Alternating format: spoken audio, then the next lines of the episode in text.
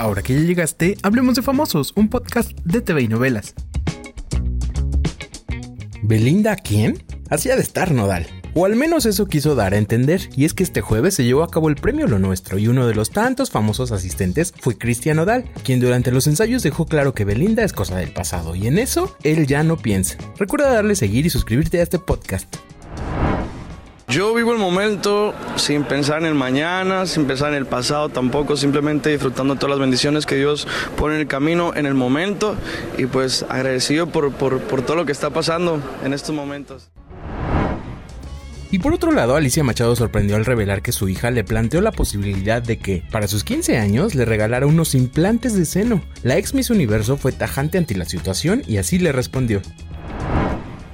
Hace un par de noches mi hija y yo, y nos estábamos las dos en un momento muy personal, y ella se estaba quejando porque está muy flaquita y es muy, muy menudita. Y yo le dije, pero mami, mira, tú vas a crecer, yo era así a tu edad, te va a salir de todo mamá, ¿tú me pondrías las chichis a los 15 años?